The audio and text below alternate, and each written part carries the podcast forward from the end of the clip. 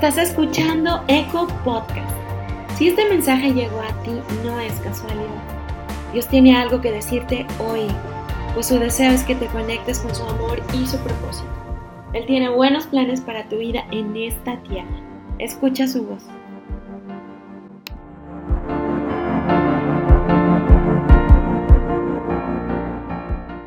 Familia, muy buenas tardes. Qué gusto que estemos aquí todos reunidos. ¿Cómo se sienten la tarde de hoy? Bien.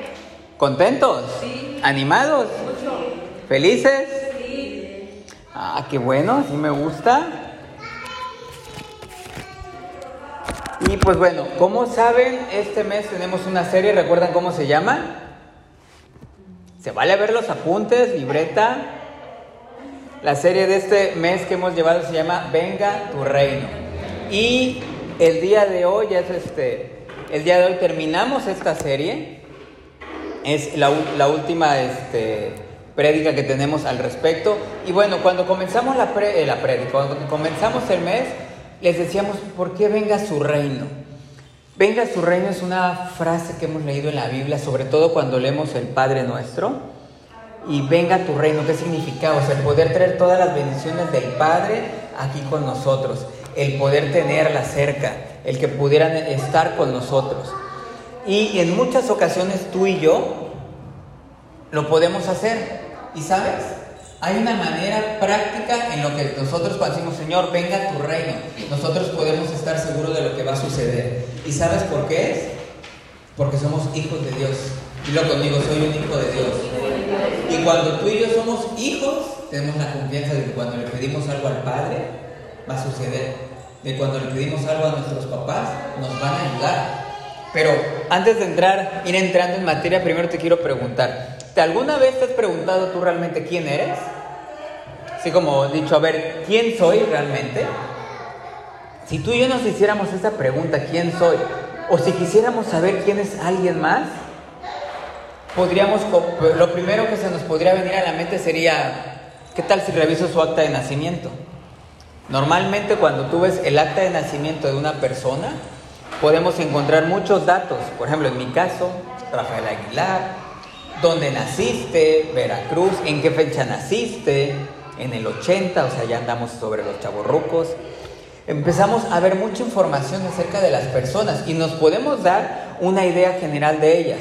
Aquí voy con esto, por ejemplo, si escuchas un nombre mío, Rubén Rafael Aguilar, mexicano, de volar. Escuchas otro nombre, ¿no? Pues ¿cómo se llama? Marcos Bantovani.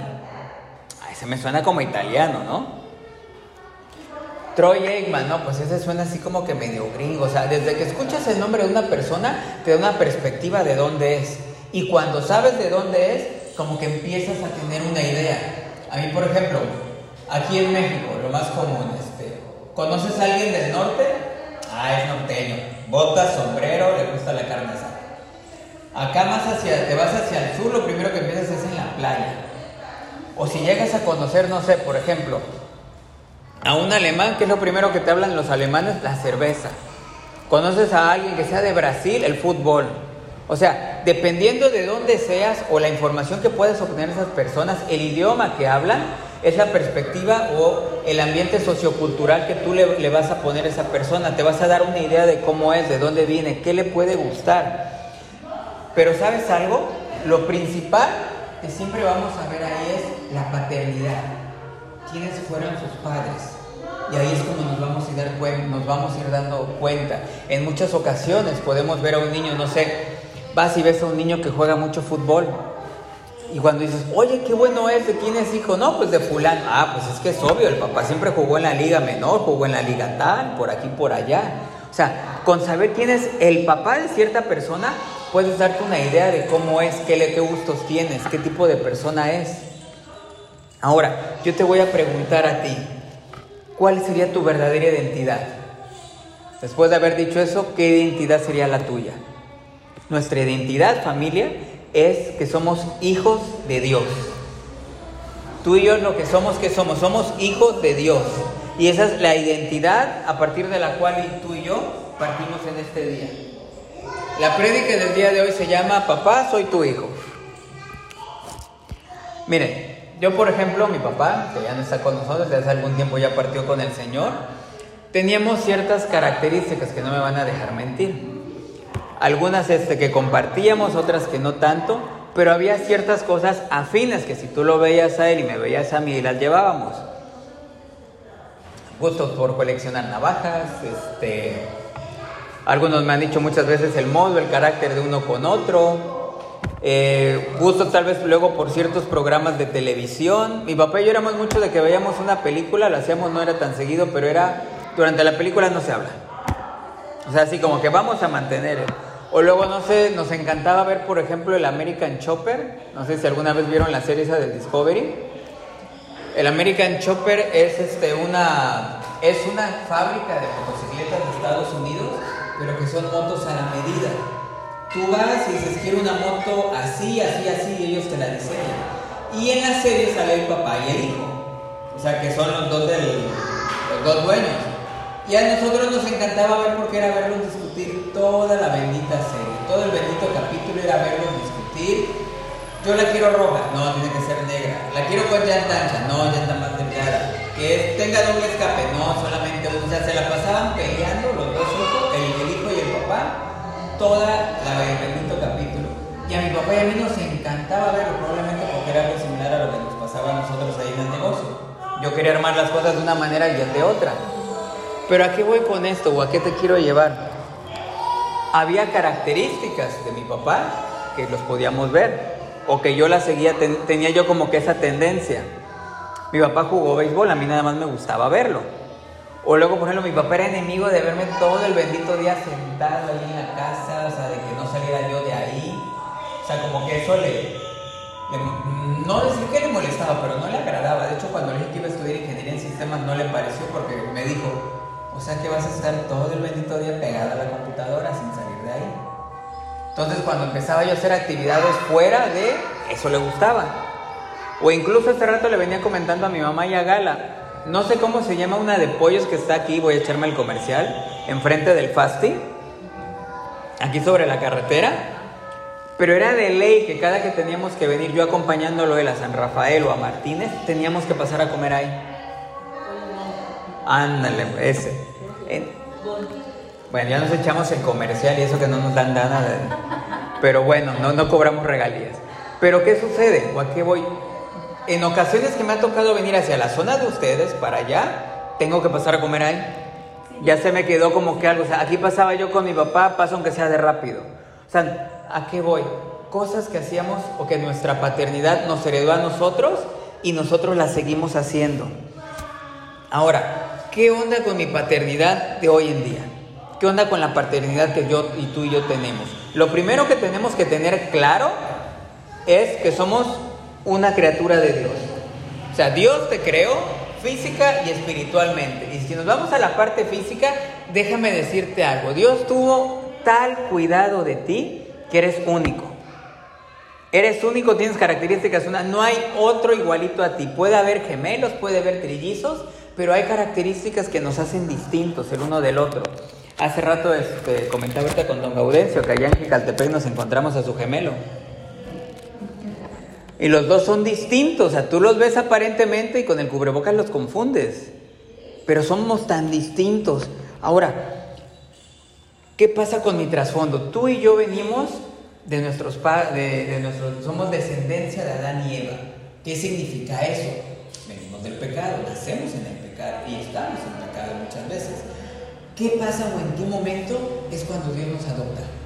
Porque hay un momento en que, pum, o sea, ok, vienes de, esa naturaleza pecaminosa, pero Dios dice, hey, espérate, ¿sabes qué? Yo a ti te adopto y a partir de este momento te otorgo una nueva identidad. Lo demás ya quedó en el pasado. Juan 1.12 nos dice, pero a todos los que creyeron en Él y lo recibieron, les dio el derecho de llegar a ser, ser hijos de Dios. En este pasaje nos explica claramente cómo nos convertimos en hijos de Dios. Cuando tú y yo recibimos a Cristo como nuestro Señor y Salvador, estamos naciendo de nuevo. Somos, como nos dice la, palabra, somos criaturas nuevas. Y es en ese momento en que ya somos hijos de Dios. Ahora, cuando tú y yo lo hacemos, tenemos ahora que tenemos una nueva vida mediante la fe en Cristo. ¿Por qué? Porque este nuevo nacimiento cambia totalmente nosotros. Estamos teniendo un cambio. No es un cambio físico. Aunque bueno, mucha gente te va a ver más sonriente, mucha gente te va a ver distinto, pero realmente es un cambio interno. ¿Por qué? Porque nos está transformando este nuevo nacimiento, está cambiando nuestras actitudes familia, está cambiando nuestros deseos que teníamos antes y está cambiando nuestros motivos para vivir. Cambia nuestras actitudes, ya no somos los mismos de antes. Había ocasiones en las que probablemente tú y yo éramos primero nosotros, luego nosotros y al final nosotros. Y nos damos cuenta de que no, que hay más allá de eso, o sea, también está el amor hacia las demás personas. ¿Qué onda con nuestros deseos? Cambiaron, ahora queremos agradarle a Dios. Nuestros deseos tal vez por el dinero, por lujuria, por envidias, nuestro odio, rencor, lo que teníamos en nuestro corazón, el estarnos desquitando, cambian y ya no los podemos tener. Nuestros motivos, nuestros motivos de vivir también cambian ahora. Somos hechos nuevos. Ahora, ¿qué pasa? Una persona ¿Hasta aquí todos estamos bien? Ahora, ¿una persona puede nacer en medio de una familia cristiana? Sí, sí puede. ¿Puede conocer el Evangelio desde muy pequeño? Sí, sí puede. Pero no es hijo de Dios hasta que no lo hace de manera personal. En algunas ocasiones nos han dicho, Dios no tiene nietos, Dios no tiene sobrinos, Dios lo que tienes es hijos. Y yo te pregunto hoy, ¿tú qué eres? ¿Eres un hijo de Dios? Sí, sí. Amén, somos hijos de Dios y así es como lo tenemos que ver. Nosotros siempre estamos diciendo, ¿somos un hijo de Dios? Sí, sí lo somos. Pero siempre se queda como en una frase, ¿o no? No es así. ¿Quién es hijo de Dios? Yo, yo soy hijo de Dios. Soy una hija de Dios, vida. Pero realmente cuando lo decimos convencidos, cuando lo decimos con convicción y cuando lo decimos con ese de que estamos orgullosos. Cuando lo hacemos, ¿eh? El Real Madrid levanta la copa orejona y todo el mundo, soy merengue, anda ahí. Ahorita todo el mundo aquí le va al Pachuca. Y todos andamos con esas cosas, orgullosos de algo. Pero ¿qué pasa con nuestra identidad realmente? ¿Estamos orgullosos de ser hijos de Dios? Sí. Tenemos que tener esa seguridad. Quiero que me acompañes, vamos a irnos a primera de Juan 3, versículos 1 al 3. Esta parte de la escritura me encanta porque lo que estamos viendo es cómo Juan nos presenta aspectos de los privilegios que tenemos por ser hijos de Dios. Y que muchas veces lo leemos y pasa desapercibido y no nos damos cuenta lo que nos quiere hablar Dios. Es primera de Juan 3, versículos 1 al 3.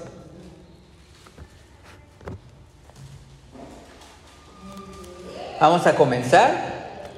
Miren con cuánto amor nos ama nuestro Padre que nos llama sus hijos. Y eso es lo que somos. Repite conmigo, eso es lo que somos. Pero la gente de este mundo no reconoce que somos hijos de Dios porque no lo conocen a Él. No pueden decir a la gente que pertenecemos a algo que ellos no conocen. Queridos amigos, ya somos hijos de Dios, pero Él todavía no nos ha mostrado lo que seremos cuando Cristo venga. Pero sí sabemos que seremos como Él, porque lo veremos tal como Él es. Y todos los que tienen esta gran expectativa se mantendrán puros, así como Él es puro. Amén. Amén.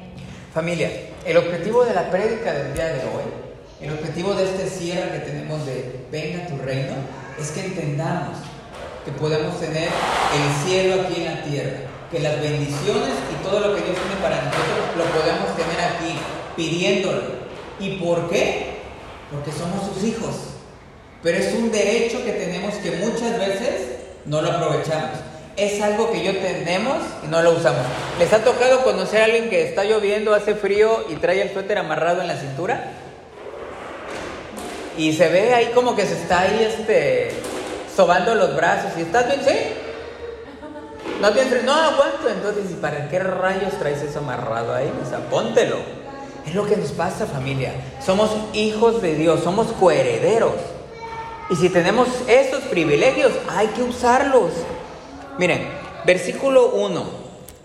Como creyentes, el valor de nuestra persona está basado en el hecho de que Dios nos ama y nos llama a sus hijos.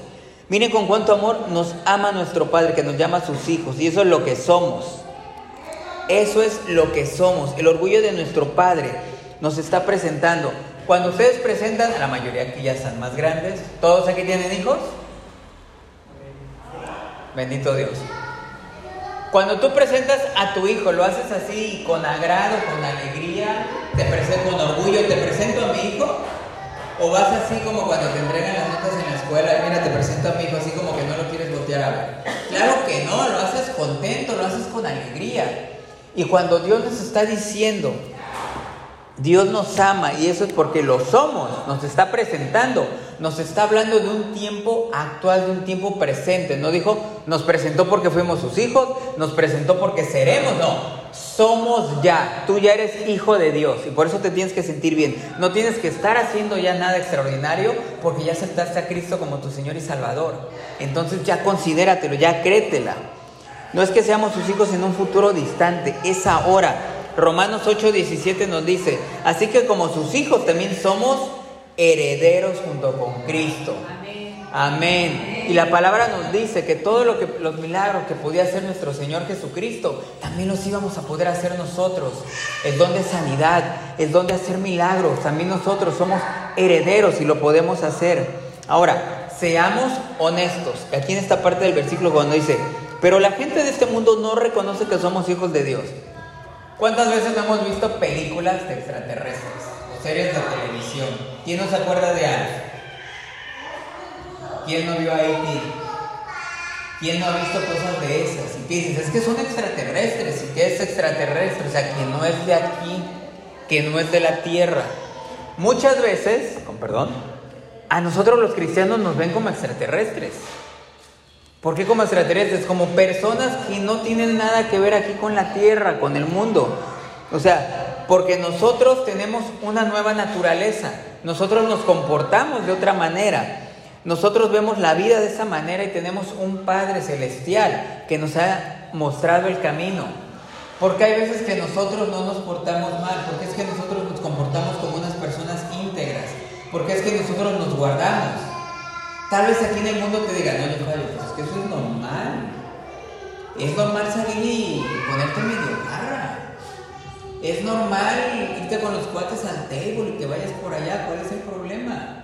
Es normal que estés haciendo muchas cosas aquí en la tierra. Y nosotros no las hacemos y nos ven feo. Bueno, no nos ven feo, nos ven raros. ¿Y tú por qué no? ¿Que eres un aleluyo, como dice mi pastor David o qué? O sea, ¿por qué? ¿Por qué tú no lo haces? Porque nosotros pertenecemos a Dios, porque nuestra alma pertenece a Él. No es porque estemos, este, como decía, es que la gente dice que tú y yo estamos locos. No, o sea, ¿cómo es posible si nos ven feo de que te pongas a hablarle a la nada, te pongas a hablarle a un Dios que no ves, te pongas a estarle pidiendo algo, te pongas a estar creyendo en algo que es imposible? Nosotros lo hacemos porque sabemos que existimos. Y es ahí cuando muchas veces la gente no nos lo comprende y nos ve mal. O simplemente no nos toman en cuenta. Hay personas que conocemos y así van por la vida. Está bien. Nosotros nuestro papel es compartirle. Nosotros nuestro papel es que sigamos creyendo en nuestro Dios. La Biblia en muchas partes, cuando la hemos leído, nos dice que el pueblo de Israel se, refiere a ellos como peregrinos o se refiere, nos dices que son extranjeros viviendo en otro país, que son peregrinos, la gente que va caminando de un lugar a otro, ¿no? que va atravesando ciudades en su peregrinar, que somos extranjeros, ¿sí? ¿Por qué? Porque no pertenecemos ahí. Lo mismo nos sucede a nosotros, no pertenecemos a esta tierra, pertenecemos realmente a Dios. Versículo, vamos a seguir en el versículo número 2. Ya somos hijos de Dios, pero Él todavía no nos ha mostrado lo que seremos cuando Cristo venga. Pero sí sabemos que seremos como Él, porque lo veremos a Él tal y como es. Mira, la vida cristiana, ¿alguien me puede decir si la vida cristiana es perfecta? No, ¿verdad? En alguna ocasión es que cuando recibí a Cristo mi corazón creí que se iban a acabar todos mis benditos problemas. Y la verdad es que no. El cristianismo, familia, que es un proceso para que tú y yo lleguemos a ser como Cristo Jesús. Es un proceso en el cual vamos aprendiendo, en el cual vamos madurando. En la misma manera, como luego decimos, vamos agarrando experiencia, pero en base al Espíritu Santo que está con nosotros. Hay ocasiones en que nos hemos, siendo cristianos, viviendo aquí, orando, nos hemos enojado con personas. Sí. Pero yo te puedo decir, en mi ejemplo propio, que el Rafa que se enojaba antes, al Rafa que se molesta ahora, hay un abismo muy cañón entre uno y otro. El otro era de explotar y recordar cinco años de andar conviviendo con alvaradeños en el TEC de Veracruz. Y ahora, ¿qué sucede? Cuando tú y yo nos seguimos tal vez molestando con alguna persona, lo primero que decimos es, hey, para. Yo tengo que amar a las personas, tengo que tranquilizarme y tengo que recordar el modelo que me dejó Cristo. Y tal vez en ese lapso que lo, que lo razonamos pasaron unos dos, tres minutos pero ya no pasaron los días que antes teníamos y reconocemos realmente quiénes somos. Y es cuando el Espíritu Santo nos habla y nos muestra cuál es la manera de hablar de nosotros. Es que te quedaste callado. Estoy tranquilo porque yo sé cuál es mi manera de actuar. Es que el otro me molestó. Y nosotros sabemos cómo tenemos que actuar familia. Filipenses 3:21 nos dice, él tomará nuestro débil cuerpo mortal y lo transformará en su cuerpo glorioso, igual al de Él. Lo hará valiéndose del mismo poder con el que pondrá todas las cosas bajo su dominio. Así será, nuestro cuerpo va a cambiar, nosotros también, hasta que venga nuestro Padre. Segunda de Corintios 13, 12 nos dice, ahora vemos todo de manera imperfecta, como reflejos desconcertantes, pero luego veremos todo con perfecta claridad. Todo lo que ahora conozco es parcial e incompleto, pero luego con, conoceré todo por completo, tal como Dios ya me conoce a mí completamente. En este peregrinar, en este tiempo que estamos aprendiendo, déjame decirte algo, no estamos solos. El Espíritu Santo es quien va con nosotros y es el que nos está ayudando a llegar a tener esa imagen de Cristo, a llegar a ser como Él. Simplemente nos va empujando a decir, hey, síguele, síguele. Porque en muchas ocasiones nos echamos para abajo. En muchas ocasiones pensamos, bueno, es que esto no debería de ser así.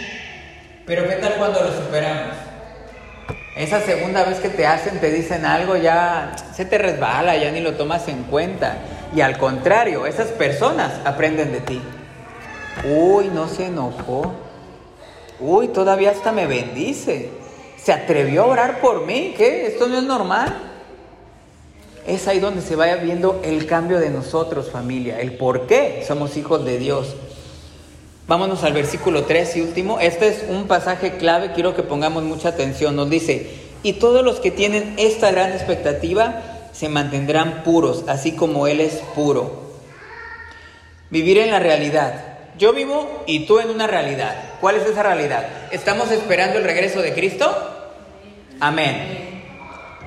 Y como yo vivo esperando ese regreso de Cristo, hace una gran diferencia a mi conducta diaria de un cristiano. Miren, hay ocasiones en que tú y yo tenemos una promesa de Dios y estamos duro y dale orando, comportándonos, todo lo que tú quieras. Pero como tarda llegar un poco, me empiezo a enfriar, empiezo a bajar las manos, no me congrego, no oro, no leo la palabra, un sinfín de cosas y lo veo como algo perdido. ¿Sabes que esa promesa de Dios nunca llegó? Yo la sigo esperando. No, familia. Tú y yo vivimos en esa realidad de que Cristo va a regresar. Entonces, tenemos que seguir en este camino que Él nos ha puesto. Tenemos que seguir en este camino de cristianismo, en este camino de creer en Él y en su palabra. En su palabra. Nuestra motivación, ¿para qué? Para ser moralmente rectos. Nosotros los cristianos, si algo nos identifica, es que no nos prestamos a cosas chuecas, es que no nos prestamos a cosas que no debemos de hacer, ni a comportamientos que tal vez en el mundo sí hay, pero que nosotros no seguimos. Tenemos que mantenernos libres de la corrupción del pecado. Y el pecado puede ser de muchas maneras, tú y yo lo sabemos. Nosotros no tenemos que estar hablando de las personas, nosotros no tenemos ni que expresarnos mal, nosotros tenemos que hacer las cosas claras como Dios nos ha enseñado. ¿Para qué? Para tener una salud moral, una buena salud en nuestra familia. ¿Cuántas ocasiones no ha habido negocios tal vez que los haces con alguien? Dices, no me vuelvo a meter, no me vuelvo a meter con esta persona, no vuelvo a hacer eso. ¿Por qué? Porque somos distintos. ¿A ti te gusta trabajar con alguien que te responde en los horarios que quedan? ¿Sabes que El martes tenemos ese trabajo, vamos a hacerlo. y que ese día te digan que el lunes en la noche se fueron ahí de, de pachanga y no llegan. ¿Tú cómo lo ves? Nos vemos mal. Nosotros somos distintos, nosotros tenemos que caminar en integridad familiar, en todo momento. ¿Por qué? Porque es lo que le agrada a Dios y es el ejemplo que Él nos ha dado. Bueno, de todo esto, ¿por qué puedo traer el reino aquí? Porque soy su hijo. Y como hijo de Dios quiero hablarte de tres características que tenemos al ser nosotros hijos. La característica número uno, yo como hijo debo de tener bien arraigado en mi corazón, debo de entenderlo, pero sobre todo familia, escúchame bien, mírame tantito, tengo que creérmela que Dios me ama. Tengo que creérmela que Dios me ama. Primera de Juan 4:16. Nosotros sabemos cuánto nos ama Dios y hemos puesto nuestra confianza en su amor, porque Dios es amor y todos los que viven en amor viven en Dios y Dios vive en ellos.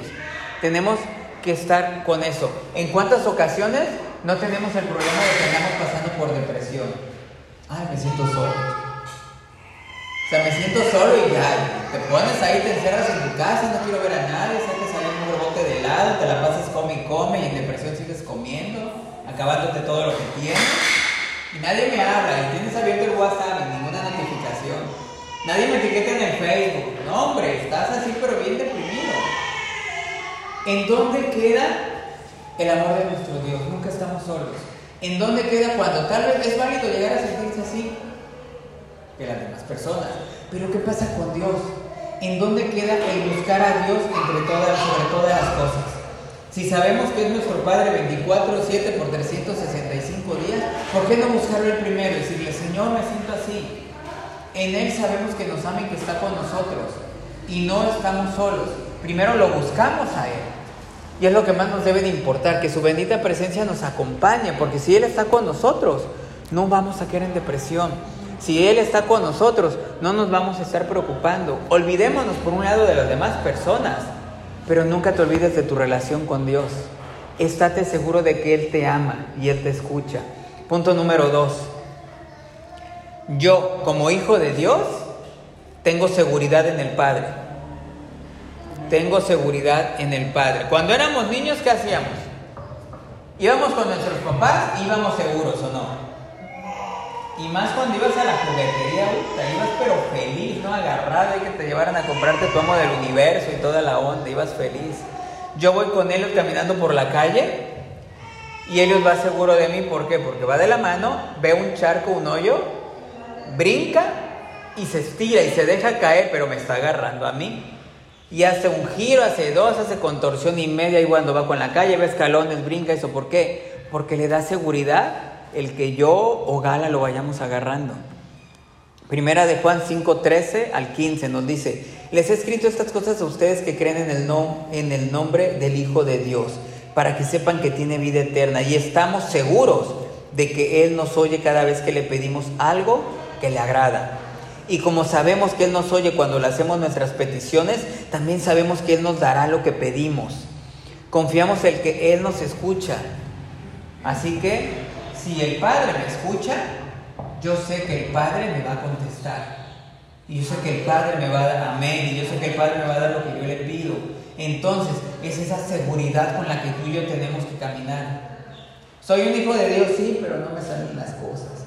Soy un hijo de Dios, sí, pero pues como, como que no me escucha tú. O sea, yo no veo claro. Tenemos que entender eso, porque el Padre nos escucha, pero también el Padre nos va a dar lo que es bueno para nosotros muchas veces, y hemos, y ahí me incluyo, hemos cometido el error, que lo principal que le estamos pidiendo a Dios siempre es economía. bien? Señor, quiero un coche nuevo. Señor, quiero esto, Señor, quiero eso. Siempre estamos más sobre lo material. Y seamos honestos, sin que me digas nada. Pero ¿cuántas veces realmente le decimos, Señor, yo quiero más de tu presencia?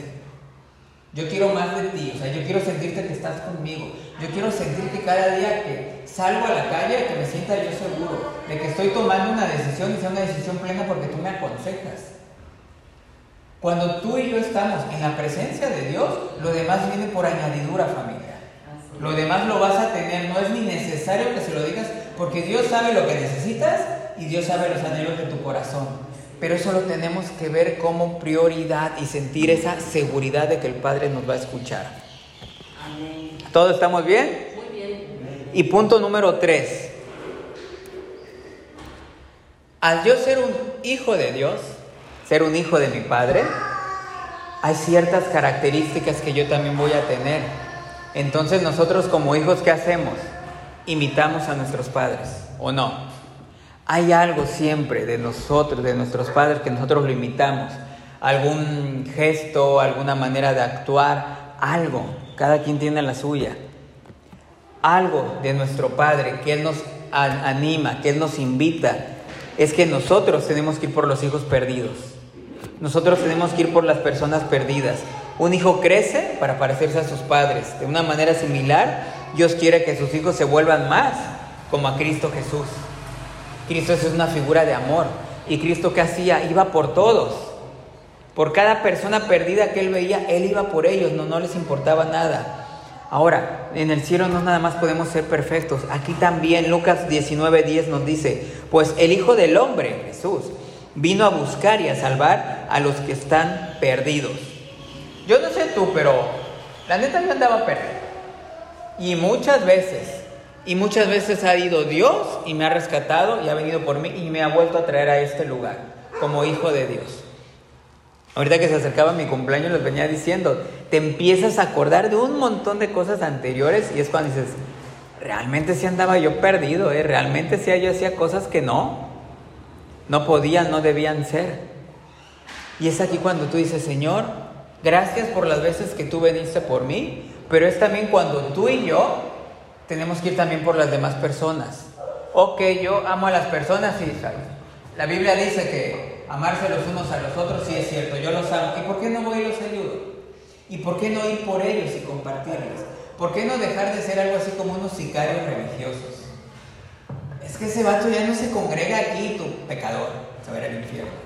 ¿Te acuerdas que fulanito venía? Ya no viene, está bien bien ahí en el mundo, déjalo. Algún día va a regresar ya cuando Dios lo apriete, que no sé qué. Dejar de comportarnos de esa familia, dejar de criticarlos, dejar de hablar de ellos y mejor ir por las personas. Tú y yo no nada más es amar a las personas, sino que también tenemos que ir por ellos. También tenemos que ir por esas personas perdidas, así como Dios mandó a Cristo para que fuera por nosotros. Cristo, que ya nos rescató también, ahora nosotros tenemos que hacer lo mismo. Yo te preguntaría, ¿cuándo fue la última vez que tú fuiste por alguien? Que tú fuiste por alguien como un hijo de Dios. ¿No te ha pasado que vas por la, por la calle? Digo, ya que estamos con, el, con, con la feria de comerciales y te encuentras a alguien ahí con tu gafete ahí, vas en la calle, en la plaza o así, banco no sé qué, y se acercan para darte información. Oriflame, vete para allá también. Este, tenemos productos que salen, Construrama, y te ves ahí, puedo seguir con un montón de marcas que les ves la playera. ¿Y cómo llegan? Llegan orgullosos, llegan confiados a presentarte lo que le están vendiendo, a presentarte esa respuesta a esa necesidad que tú tienes y que ellos la pueden resolver, ¿o no? Sí. Tienes este problema, podemos ofrecerte esto, somos tu mejor opción, somos esto, somos lo otro, y te lo dicen orgullosos. ¿Por qué no salir en la mañana cuando te ves al espejo y ponerte también a ti tu gafete que diga soy hijo de Dios? Y como hijo de Dios tengo que ir por las demás personas. Como hijo de Dios tengo que rescatar, porque es la verdad, o sea, estás rescatando del pecado a esas personas que están perdidas, a esas personas que muchas veces porque ellas quieren o por el contexto cultural que han tenido o lo que les ha tocado vivir, no han tenido la oportunidad de conocer a un Dios. Porque tú y yo nos pasó eso, en su momento no conocíamos de Dios. En su momento nadie nos lo presentó ni nos habló del amor de Cristo y simplemente nos señalaban. Pero hubo alguien que Dios utilizó, yo siempre lo he dicho, en mi caso, Dios utilizó la vida de mi esposa Gala para que yo conociera de Él y me rescatara. Podemos hacerlo familia en todo momento, pero solamente está en que nosotros tomemos ese papel como que lo que somos. ¿Qué somos? Hijos de Dios. Dilo conmigo, soy un hijo de Dios. Así es. Solamente tenemos que tener esa seguridad de que somos hijos de Dios. ¿Para qué? Para sentirnos amados, para caminar seguros, para saber que todas las bendiciones del reino que están en el cielo las puedo tener aquí, aquí en la tierra. Y también para yo desear parecerme a mi Padre y hacer todo lo que Él hace, hacer todo lo que a Él le complace. Si a mí me preguntas, a mí me encanta que a mi hijuelo le empiece a gustar andar en bicicleta. Si a mí me preguntas, me encanta ver a mi hijuelo que empieza a jugar con una guitarra, con una batería. Que ve que hay un juego de los vaqueros de Dallas y que se emociona y dice, papá, somos vaqueros. Y de la misma manera, yo sé que a Dios le complace el hecho de vernos a nosotros compartir de su palabra. A Dios le complace el, el, hecho de vernos a ti y a mí, amando a las demás personas. Así que familia, esa es la tarea que tú y yo tenemos. Y es en lo que tú y yo nos podemos sentir seguros. Y quiero que recuerdes esto cuando entiendo y creo que soy un hijo de Dios. Repítelo conmigo, cuando entiendo y creo que soy un hijo de Dios, desaparece todo miedo. Porque mi Padre me da seguridad. Cuando tú y yo ah, vamos de la mano con nuestro Dios, va a desaparecer el miedo porque nuestro Dios nos va a dar seguridad. Y es ahí cuando entendemos que todo, y escúchalo bien familia, cuando todo lo podemos crear porque Dios está con nosotros. Como dice la palabra, todo lo puedo, Cristo que me fortalece.